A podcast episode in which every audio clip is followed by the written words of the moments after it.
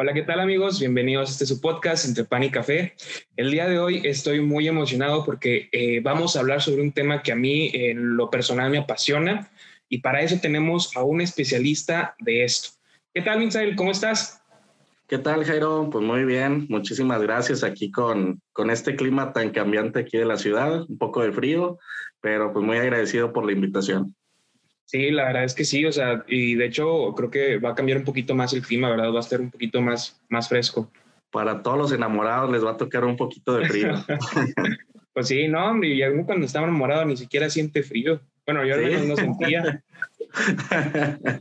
este, no, pero, pues sí, generalmente así es el clima de Saltillo. A lo mejor en la tarde ya, ya estamos a unos 30, 40 grados.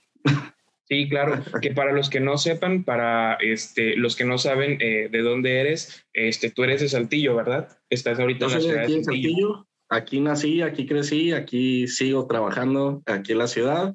Eh, soy psicólogo, psicólogo de profesión y soy egresado de la Universidad Autónoma de Coahuila. Ah, ok, muy bien. De la UAC de ahí de, de Coahuila. Este, oye, puros lobos, sí. Este, oye, y por ejemplo, eh, digo, aparte de, esta experiencia que ya nos habías contado, eh, nosotros, para las personas que nos están viendo, pues nos conocimos en un programa eh, de atención, ¿verdad? Es una capacitación para la atención de, hombres que han ejercido violencia contra mujeres, ¿verdad? Sí, generalmente sí se maneja, pero realmente no es como, como lo pintan, porque como tú lo acabas de mencionar, a lo mejor mucha gente va a decir, ay, ¿a poco Jairo violentaba a mujeres? Pues no, realmente no. Es una cuestión de reeducación para eh, víctimas y agresores de violencia. Eh, y ahí nos vamos dando cuenta que justamente la violencia abarca muchos aspectos, desde cosas demasiado sutiles hasta cosas muy, muy extremas. Y pues sí nos damos cuenta que somos personas que constantemente estamos ejerciendo violencia, no porque nos guste hacerlo, sino porque esta sociedad nos ha ido orillando a actuar de esta manera. Así que estos talleres son talleres de reeducación que buscan pues mejorar las relaciones familiares y de pareja. Estuvimos trabajando, si mal no recuerdo, ahí el año pasado, antepasado, y pues nuestro, nuestra labor consiste en eso, justamente estar brindando la atención a la mayoría de la población en diversas instituciones, escuelas, trabajos, eh, colonias, pues para tratar de reducir los índices de violencia de género que en la actualidad están lamentablemente muy altos. Claro, y de hecho esta parte de, de, la violencia este, que se ejerce eh, contra las mujeres, pues es una, e, es algo que también se habla dentro de las nuevas masculinidades, ¿no? Que está pues realmente junto con pegado. Claro, y es parte fundamental del trabajo para dejar de ejercer violencia al reconocerla. Porque si nos ponemos a ver las redes sociales, está plagado de una competencia constante entre hombres y mujeres. Y ay, es que ustedes, ay, es que las feministas, ay, es que no son maneras, ay, es que los hombres y no sé qué, cuando realmente nos debemos enfocar principalmente en nosotros, ¿no? Si nosotros no cambiamos, si nosotros no reconocemos, si nosotros no logramos identificar la violencia que ejercemos, difícilmente la vamos a erradicar vamos a seguir constantemente haciéndolo y pues de eso no se trata, ¿no? Realmente de aquí lo que buscamos es empezar a, a disminuir la violencia, pero pues empezando con un trabajo personal.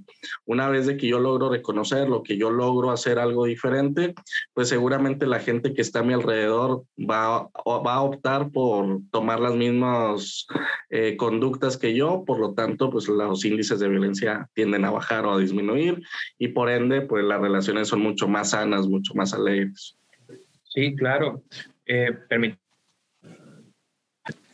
es que va a pasar un carrito de... Claro, claro. Este, bueno. Eh, de hecho, este, lo que, lo que mencionas es, es, es bien cierto.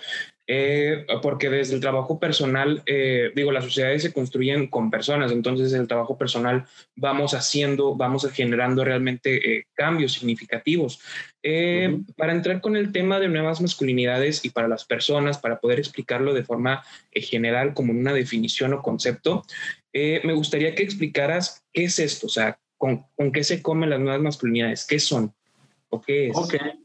Eh, sí es una, un término que a veces tiende a crear mucha confusión, y más en la actualidad, ¿no? Que muchas veces creen, ah, nuevas masculinidades son hombres que se maquillan, hay nuevas masculinidades son hombres que se visten con faldas y todo.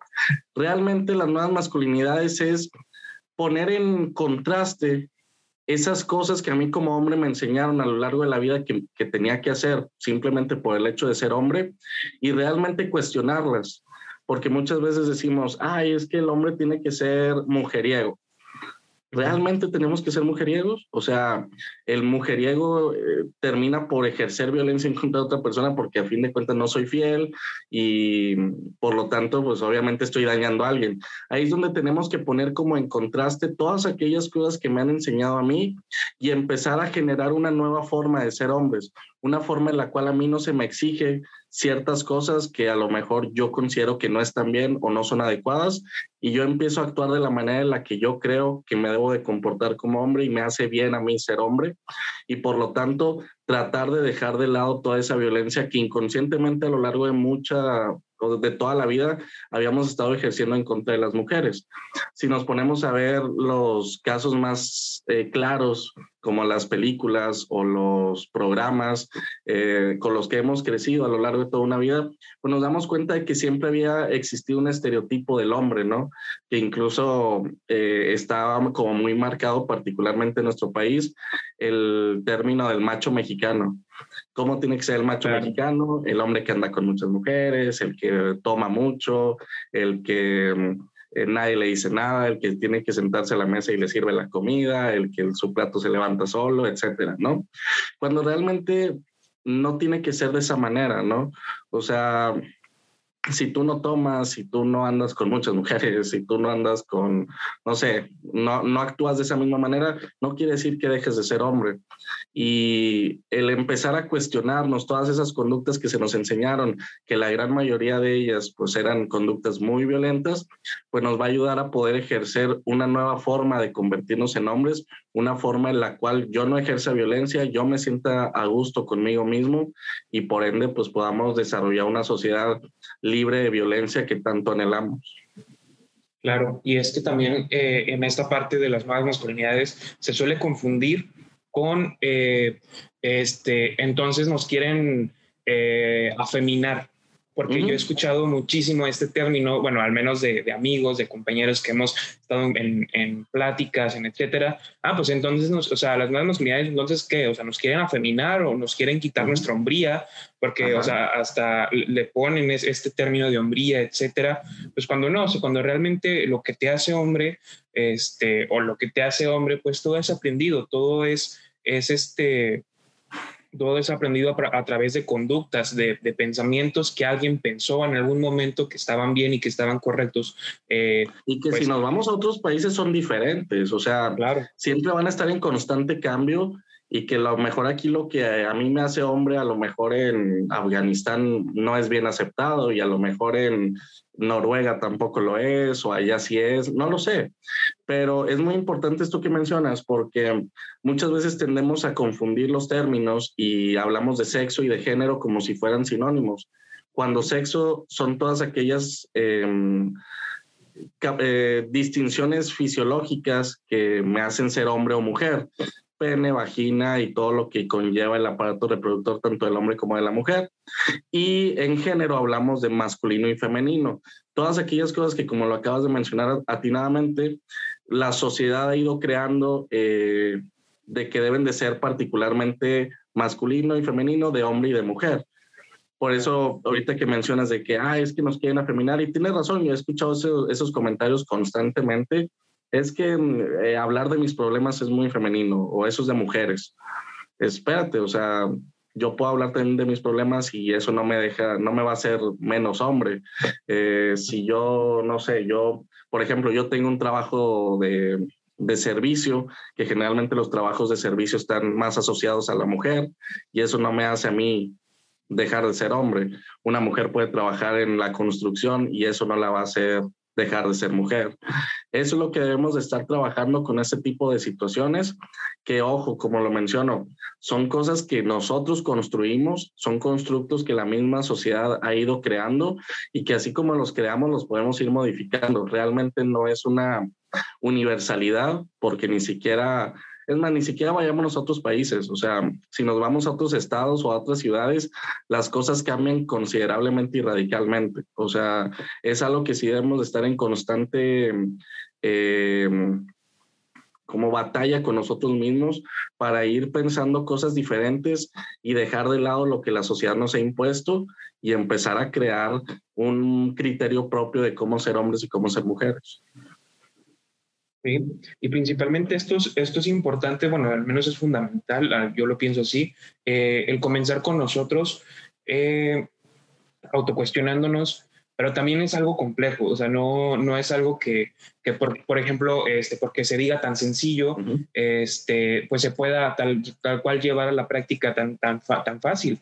Porque, por ejemplo, pues es, es jugar, es cuestionarte, es pensar sobre lo que ha sido toda tu vida. Entonces, si no eres eso que ha sido toda tu vida, no, no, no eres lo que te han dicho que eres, o cómo te deberías de comportar, o cómo deberías de ser, pues entonces, ¿qué es? Entonces, sí, este, sí es un cambio este, fuerte que, que modifica todo, todo, todo desde la raíz de la, de la persona, desde la personalidad, este, y que es, y que no es sencillo.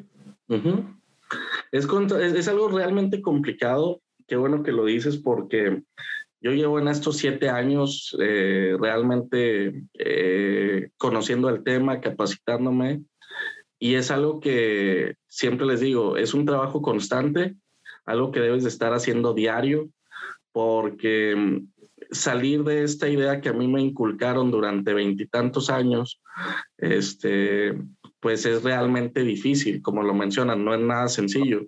De hecho, ahorita que lo mencionas es algo gracioso porque me acuerdo ayer, estaba en casa de mi novia y me dice que ten para el taxi, o sea, ahora yo te pago el taxi. Y yo de que no, ¿cómo crees? O sea, yo lo pago, o sea, perdón, es como esas cuestiones de no puedo permitir que ella lo pague, o sea, yo lo pago. Y si salgo, yo lo pago.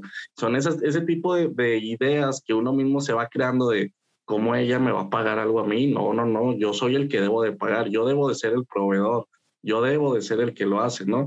Y a veces cuando uno dice, no manches, o sea, seguimos arrastrando justamente estas ideas que se me han ido inculcando, en las cuales debemos de irlas cuestionando y cambiando, ¿no? No pasa nada si un día me dice, oye, si yo no traigo dinero, le puedo pedir y ella me lo presta. No pasa nada. No pasa nada si ella me dice, oye, vamos a cenar y yo invito adelante, ¿no? Son cosas que debemos de ir cambiando y darnos cuenta que no son más que parte de una estructura que se nos ha enseñado en una estructura machista en la cual hombre es proveedor, mujer es la que sirve, mujer es la que atiende, mujer es la que da, y el hombre es el que simplemente lleva el, como coloquialmente se le dice, lleva el chivo a la casa y se acabó, ¿no? Que, que esto también nos encasilla en un papel y que nos limita a, a, nuestras expresiones, o sea, no, por ejemplo, si yo quisiera ser este, alguien que se dedica eh, meramente a, a cosas que están dentro de lo que hacen las mujeres, como por ejemplo lo, comentabas ahorita, hay trabajos que se piensan o que están dirigidos, entre comillas, hacia un público femenino nada más. Y pues no, o sea, hay, hay veces que también a los hombres eh, pues dicen, no, pues es que, o sea, no quiero ser un, contador, o sea, quiero ser un recepcionista, no sé. Es muy común que se vean mujeres ahí. Y, este, y muchas veces cuando platicas esto con la familia, no, es que tú cómo vas a ser reunionista, este, si no es, no es para ti, es un puesto de mujeres, es un puesto para, para alguien que, es, que no es capaz, etcétera, o tú tienes más capacidad, dando a entender que ellas no son capaces cuando pues no es así, y dando a entender que, los papeles a los cuales tú te tienes que eh, como acomodar, pues son algunos solamente, como contadores, ingenieros, etcétera entonces, yo pienso que también esta parte de los pensamientos, de los constructos que nos hemos hecho socialmente, también nos limitan a muchas cosas. Por ejemplo, incluso desde los colores, desde el, querer usar algo rosa, el querer usar este, tonos pasteles, el querer usar algo que no sea azul o algo que no sea de un color que, que nos dicen cómo tiene que ser este, ya la, la, gente, la sociedad este, empieza a criticar y de que no, y es que cómo te vas a vestir así si esos no son colores para hombres, e incluso desde la, desde la crianza, desde cuando yo, yo tengo muchos conocidos que van a tener este, bebés próximamente, muchos familiares, y, y es esta plática con ellos de, este, pues azulito, o sea, azulito porque va a ser niño, o rosita porque va a ser niña, y desde ahí estamos creando estas pequeñas... Eh, pues sí, o sea, estos pequeños pensamientos, constructos, que solamente hay ciertos colores que les favorecen a las niñas y ciertos colores que solamente deben portar los niños. Sí, que incluso como lo dices, se, se refuerza con esto que se está ya poniendo mucho de moda lo del gender reveal, ¿no? Lo de la revelación del, sexo, que el, el, azul y el rosa. Pero yo, yo recuerdo, digo, yo tengo 30 años, eh, no sé cuántos tienes tú, Jairo, no sé cuántos te llevo, pero yo eh, tengo como, 30. Como siete, como siete más o menos. Como siete, más o menos. este, yo tengo 30 y me acuerdo que más o menos en mi adolescencia, fue como que este boom de, empezar a utilizar camisas o playeras rosas. Y al principio fue como que muy cuestionado por mucha gente, o sea, muchos sí decían, ¿cómo vas a utilizar una camisa rosa? ¿Cómo vas a ponerte una playera rosa, esos de mujeres? Y luego poco a poco pasa el tiempo y ves que la gente ya lo empezó a utilizar como de manera muy normal y ya nadie le decía nada es parte de esto, es parte de empezar a cuestionarnos y, y, empezar a formar constructos e ideas diferentes, porque el machismo no solamente afecta a las mujeres, el machismo también nos afecta a nosotros, con esta parte de no puedo llorar, no, no debo de llorar, no debo de, de sentirme mal, yo soy el proveedor y tengo que buscar la manera de, de seguir siendo el proveedor siempre y... Eh, no puedo utilizar cierto tipo de ropa, etcétera, ¿no? Realmente el machismo es una cuestión que también nos termina afectando a nosotros en diferente manera y en diferente proporción, pero no solamente afecta a las mujeres, también salimos afectados nosotros por tener que cumplir un papel que se nos ha impuesto de cómo debemos de ser hombres, que de hecho dentro del programa nosotros lo manejamos como un término que se le denomina malestar masculino, que es justamente esta parte de no creer que no estamos cumpliendo con lo que la sociedad espera de mí como hombre. O sea, yo todavía me acuerdo que había, me acuerdo mucho que un amigo en algún momento me llegó a decir cuando estábamos más, más adolescentes, de que es que a mí no me gusta el fútbol y no sé, o sea, me siento raro en que no me gusta el fútbol, o sea, me tiene que gustar. Y yo, no, pues si no te gusta, pues no te gusta, ¿no? O sea, así es simple. Y es esta, esta parte del, del malestar masculino, del no puedo permitir que se burlen de mí, que me digan cosas porque no me gusta el fútbol, porque no me gusta vestirme de, de vaquero, porque no sé, qué sé yo, ¿no? Pero eh, darnos cuenta que esto es algo que nos aqueja a todos como sociedad y que es algo que debemos de empezar a trabajar todos en conjunto. Sí, y, principalmente, por ejemplo, en estos, en estos eh, como capacitaciones que les das a, a, las personas, a los hombres, eh, de reeducación de su masculinidad, este, por ejemplo, ¿cuál ha sido la, parte más difícil trabajar con ellos? Este, ¿Cuál ha sido eh, lo que más te dificulta a ti como facilitador o capacitador eh, de trabajar con ellos? Creo yo que eso era más al principio, pero creo yo que lo que con el tiempo y con la práctica fui eh, moldeando, pero es justamente esta esta limitante de las personas de poder reconocer la violencia que ejerce.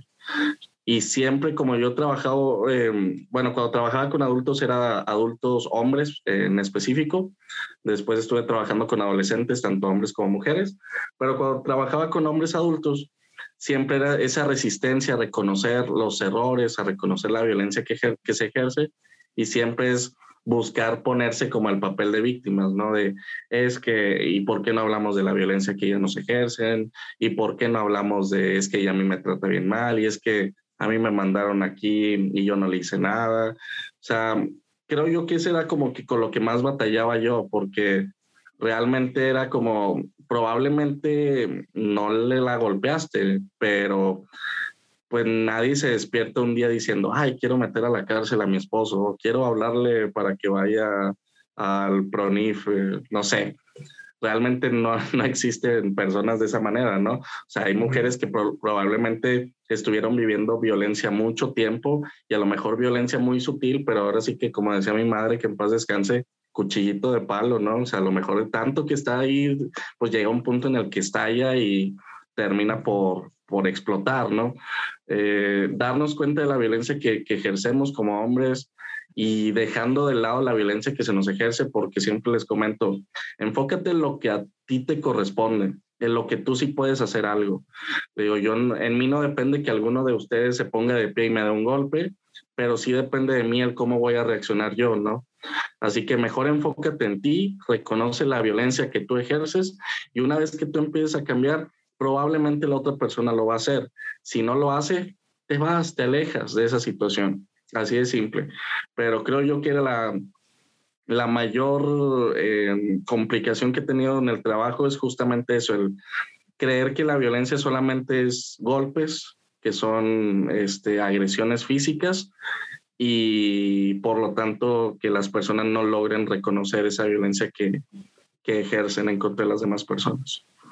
Sí, y, esto es importante porque, bueno, al menos yo me doy cuenta de, de, de algo que, que, mencionas, la responsabilidad eh, en, en, cuanto a muchos aspectos de nuestra vida es bien importante, porque es muy cómodo, es muy cómodo eh, inclusive el, victimizarnos, porque es algo que en donde pues yo mantengo un privilegio ante la otra persona, porque si yo soy la víctima, pues hay un victimario, entonces la otra persona es la mala del cuento.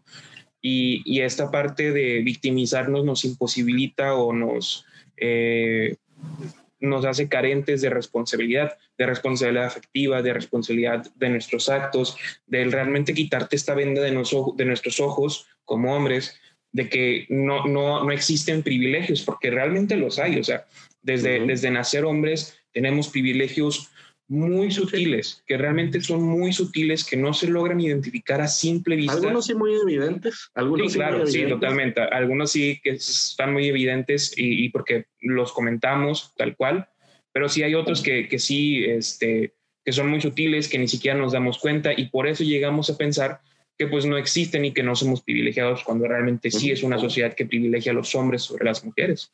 Sí, es que los hemos ido normalizando tanto que como tú dices, la gente dice, es que no es un privilegio, es que así son las cosas. Y digo, yo particularmente no tengo nada en contra de la, de la religión, este, pero pues muchas veces también es auspiciado por creencias o ideas religiosas. O sea, a mí me ha llegado a tocar gente que dice, es que la Biblia dice así. Y digo, soy un neófito de la, en la Biblia y en la religión, pero digo, dudo mucho que ahí diga que pues tu esposa te debe de servir tu plato de cena todos los días. Le digo, realmente eh, se ha ido eh, tratando como de interpretar la Biblia a beneficio de nosotros y realmente hay que darnos cuenta que también quien escribió la misma, pues fuimos los mismos hombres, ¿no? O sea, todos los que hemos escrito la historia la hemos escrito a beneficio de nosotros. Así que darnos cuenta que nosotros como hombres, si bien no lo identificamos como este, como privilegios es porque los hemos normalizado tanto dentro de esta sociedad que ya se nos hace común, ya se nos hace normal que un hombre gane más que una mujer haciendo el mismo trabajo, que a lo mejor que un hombre pueda andar en la calle sin que alguien le diga algo y una mujer pues, no puede andar en la calle porque 10 tipos ya le dijeron cosas, tres tipos ya la siguieron, dos tipos ya le quisieron agregar a Facebook, todo el rollo, ¿no? O sea, esto es lo que sí debemos de darnos cuenta, que sí vivimos en una sociedad completamente machista en la cual nosotros hemos salido beneficiados considerablemente. Estamos en este periodo de transición que si te fijas, ahí es donde entra este conflicto con las feministas. A mí no me gusta utilizar el término feminazi porque se me hace como muy despectivo para el movimiento. Simplemente hay diferentes que lo, lo, lo minimiza, ¿no? Ajá, y lo minimiza y aparte lo que yo les comento es, hay diferentes tipos de feministas, o sea, de diferentes corrientes eh, filosóficas e, e, idealistas. Le digo, a lo mejor las que tú llamas feminazis son las que, las que no te gusta cómo se manifiestan, pero que eh, si no te gusta, pues es tu rollo, ¿no? O sea, hay muchas otras que están luchando por un, por un bien común y que debemos de respetar ese movimiento, ¿no? Y es, y es ahí donde existe ese conflicto directamente con todas ellas, de muchos hombres que no justamente no quieren perder esos privilegios, de que quieren decir, no, pues es que imagínate, ¿por qué están eh, reclamando por eso y por qué no reclaman por los hombres que aparecen eh, muertos también todos los días? Pues sí, pero ¿quién mata a los hombres? Pues los mismos hombres. ¿Y quién mata a las mujeres? Pues los hombres.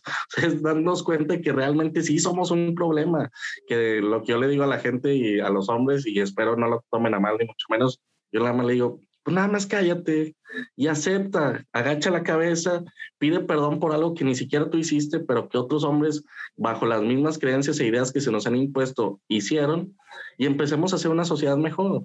O sea, no te metas en conflicto, no te metas en broncas y mejor acepta la responsabilidad que tú como hombre tienes, aunque tú no lo hayas hecho, tú no hayas violentado, matado, mucho menos, pero somos hombres que crecimos bajo una misma idea y debemos de empezar a reconocer la violencia que se nos ha inculcado y empezar a cuestionarla y hacer algo para dejar de, ejercer violencia dentro de esta sociedad.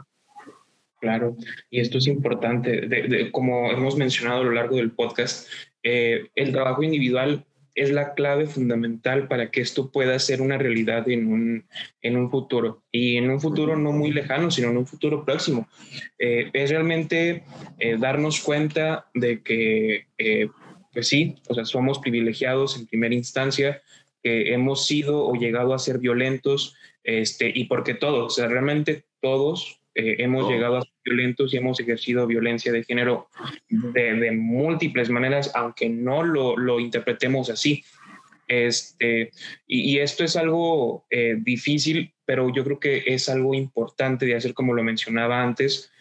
Y ahora, para nuestros amigos, las personas, los hombres que nos están escuchando, ¿cómo podríamos empezar? O sea, desde tu, desde tu experiencia, desde tu eh, campo, de todo lo que has este, recolectado en estos siete años, ¿cómo les podrías dar el, consejo eh, primario para poder empezar a cuestionar? O sea, ¿qué? ¿Cómo, cómo lo hacemos? Ok, pues mira, eh, algo que realmente hemos, no se nos ha permitido como hombres a lo largo de toda nuestra vida es el pedir ayuda, para empezar. Yo siempre digo, pide ayuda en, una, en cualquier situación. Ahorita lamentablemente estaba viendo una, una nota en el periódico de un tipo que se suicidó. Este, ahí nos damos cuenta que la gran cantidad de gente que se suicida muchas veces son hombres y es por no poder o no saber lidiar con los problemas y con las situaciones. Eh, realmente no los culpo, digo, eh, situaciones personales de cada quien, que yo respeto y entiendo, pero seguramente si esas personas hubieran pedido ayuda, probablemente el desenlace hubiera sido algo diferente. Por lo tanto, lo primero que yo siempre digo es, estás viviendo por una situación que no te parece, eh, que, no te permite estar tranquilo y todo eso, entonces pide ayuda, ya sea de algún psicólogo, de algún profesional de la salud, de algún amigo, de algún conocido, alguien que tú creas que te puede beneficiar y que te puede ayudar para solucionar ese conflicto. Lo segundo es realmente darnos cuenta y poner una balanza las conductas que nosotros ejercemos y muchas veces eh, ver la, la, forma en la que pues estoy tratando a las demás personas, particularmente en el caso en el que yo doy los talleres con la pareja.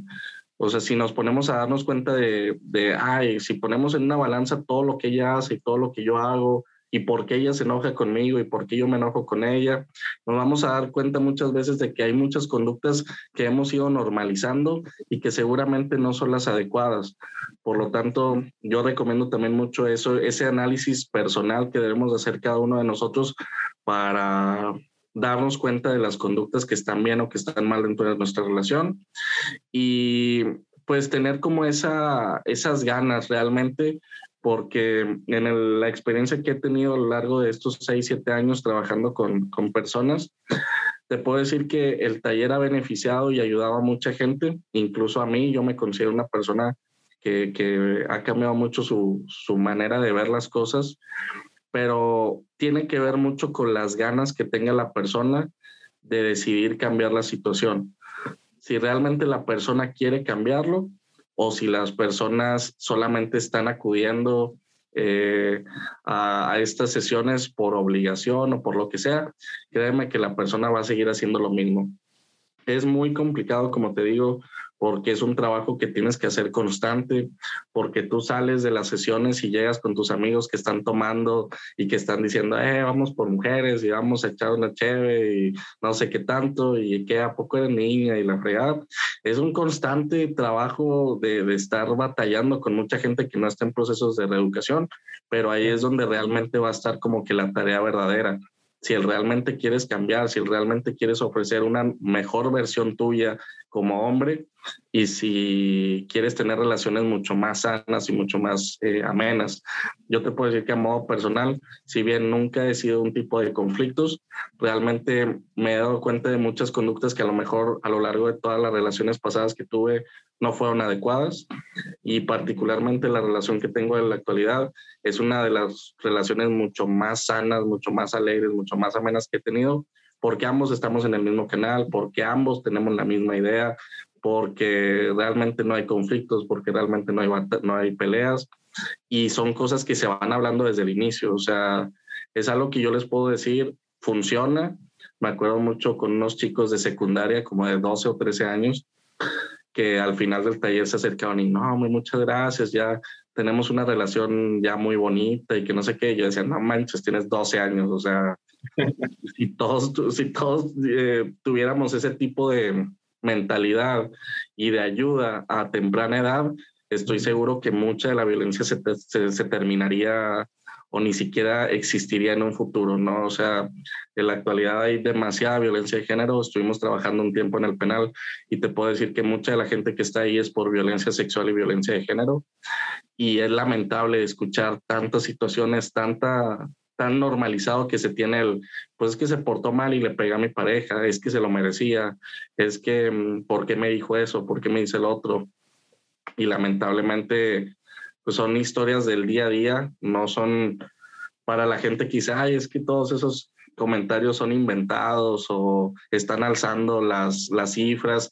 Te puedo decir que no. Yo creo que incluso hasta las cifras están cortas porque donde vemos una relación muy bonita probablemente está plagada de cuestiones violentas eh, por detrás, ¿no?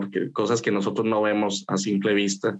Así que, pues lo que yo les puedo decir es eso, es pidan ayuda, busquen realmente esa, esas ganas de querer convertirse en hombres mejores, en hombres que cuestionen estas masculinidades que se nos han inculcado y pues a tener relaciones mucho más sanas y amenas.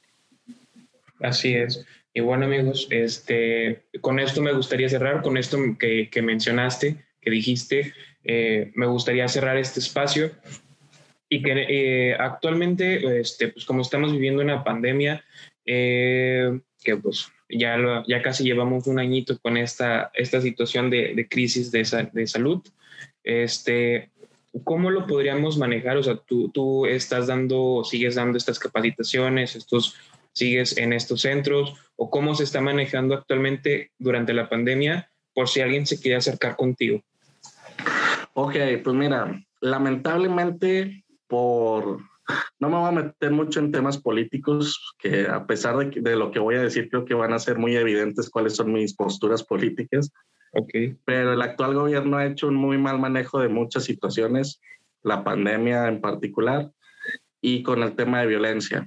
En la actualidad se hizo el recorte dentro del personal de salud, en el cual iba incluido mi programa en el cual yo estaba trabajando. Y pues eh, al parecer eh, ya no existe la violencia de género en nuestro país, por lo tanto ya no es necesario, según nuestro presidente. Y pues ya no, ahorita no estamos con estos talleres, pero nosotros seguimos trabajando por nuestra cuenta. Eh, estamos trabajando ahí buscando em, como recrear un poco esta, esta parte de los talleres que nosotros dábamos, pero ya de manera eh, particular. Eh, todavía no está establecido al 100, pero estamos eh, confiando en que muy pronto podamos estarlo haciendo y poder estarlo ofreciendo en diversos lados, incluso si hay gente que por su cuenta quiere hacerlo, se puede informar con nosotros. Tenemos ahí una página de Facebook que se llama Amores de Chavos, que lo pueden seguir ahí en Facebook para cualquier eh, aclaración o nota. Y pues hasta que no haya respuesta por parte del gobierno, seguiremos trabajando nosotros por nuestra cuenta. Ojalá que el gobierno se dé cuenta que esta situación es algo urgente y algo que no se debe de, de, de limitar Ojalá que cambie uno de esos estadios de béisbol por justamente por darle prioridad a, la gente que, que, realmente sufre violencia. Y si no, pues al menos nosotros seguiremos buscando la manera de, de brindar esta atención. Y pues también lo que pueden hacer es buscar talleres que, que puedan ayudarles de esta manera. Creo que DIF, si mal no recuerdo, tiene uno y al parecer Centro de Empoderamiento creo que también tiene otro. Este, son parecidos, no son iguales, pero son muy parecidos. Y si no, pues pueden buscar la, atención ya de manera particular con algún profesional de la salud que los pueda orientar mucho más. Muy bien. Y bueno, amigos, este, gracias, gracias por habernos acompañado durante este capítulo.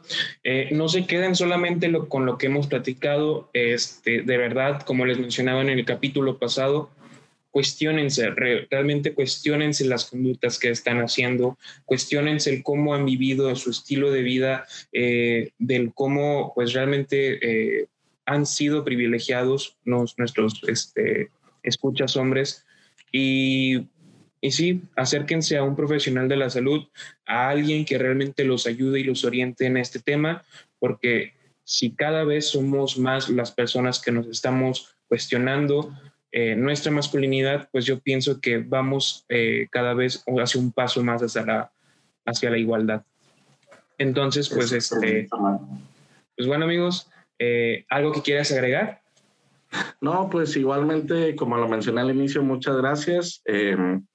Me, es un tema que a mí me apasiona mucho, es un tema que a mí me gusta mucho, que mm, yo como, como una persona que lo, lo imparte, te puedo decir a lo largo de estos seis años he visto mucha, eh, muchos cambios en muchas personas eh, y el ejemplo más claro, pues yo soy yo, o sea, yo mismo me he identificado como una persona que ha ido cambiando y evolucionando, que está en constante cambio y evolución, como todos, realmente, como tú lo dijiste, somos personas que seguimos ejerciendo violencia a pesar de que llevamos años y años trabajando en esto. No existe una persona que no ejerza violencia. Ahí sí les puedo decir por si alguien está escuchando y, ah, pues a mí no me interesa porque de todos modos yo no ejerzo violencia. Pues lamentablemente te tengo que decir que todos ejercemos violencia, hasta el Papa y la, la Madre Teresa ejercían violencia de alguna manera. Darnos cuenta de que todo lo hacemos, aunque sea de maneras muy sutiles, y si lo logramos reconocer, va a ser mucho más fácil y mucho más interesante este trabajo que vamos a estar haciendo para dejar de ejercer. Así que pues los invito a que, como dices, estar leyendo, estar eh, capacitándonos, estar viendo y estarnos cuestionando constantemente quiénes somos y quiénes queremos ser. Bueno amigos, con esto nos despedimos. Muchísimas gracias por eh, acompañarnos en este podcast. Muchísimas gracias, Michelle. De verdad es, es, un podcast que a mí me encantó. Eh, por todo lo que mencionamos, por todo lo que platicamos, y aunque fue muy poco en relación a todo lo que puede ser este extenso tema, pues realmente el, el, chiste de este podcast era platicarlo, dialogarlo y, e incitar y este, a que más hombres se cuestionaran, a que más hombres pues este, dijeran, ah, pues sí, o sea, eh, voy a tomar este camino de cuestionarme, de leer, de, de preguntar, de, eh, de, capacitarme, pues para tener este, pues un, un, mejor futuro, realmente. Exactamente, no, pues muchísimas gracias, yo también lo disfruté mucho y pues a la orden, cuando gusten eh, retomar un tema de estos, cuenten conmigo, aquí estamos. Muy bien amigos, y pues sin nada que decir, nos vemos en el siguiente.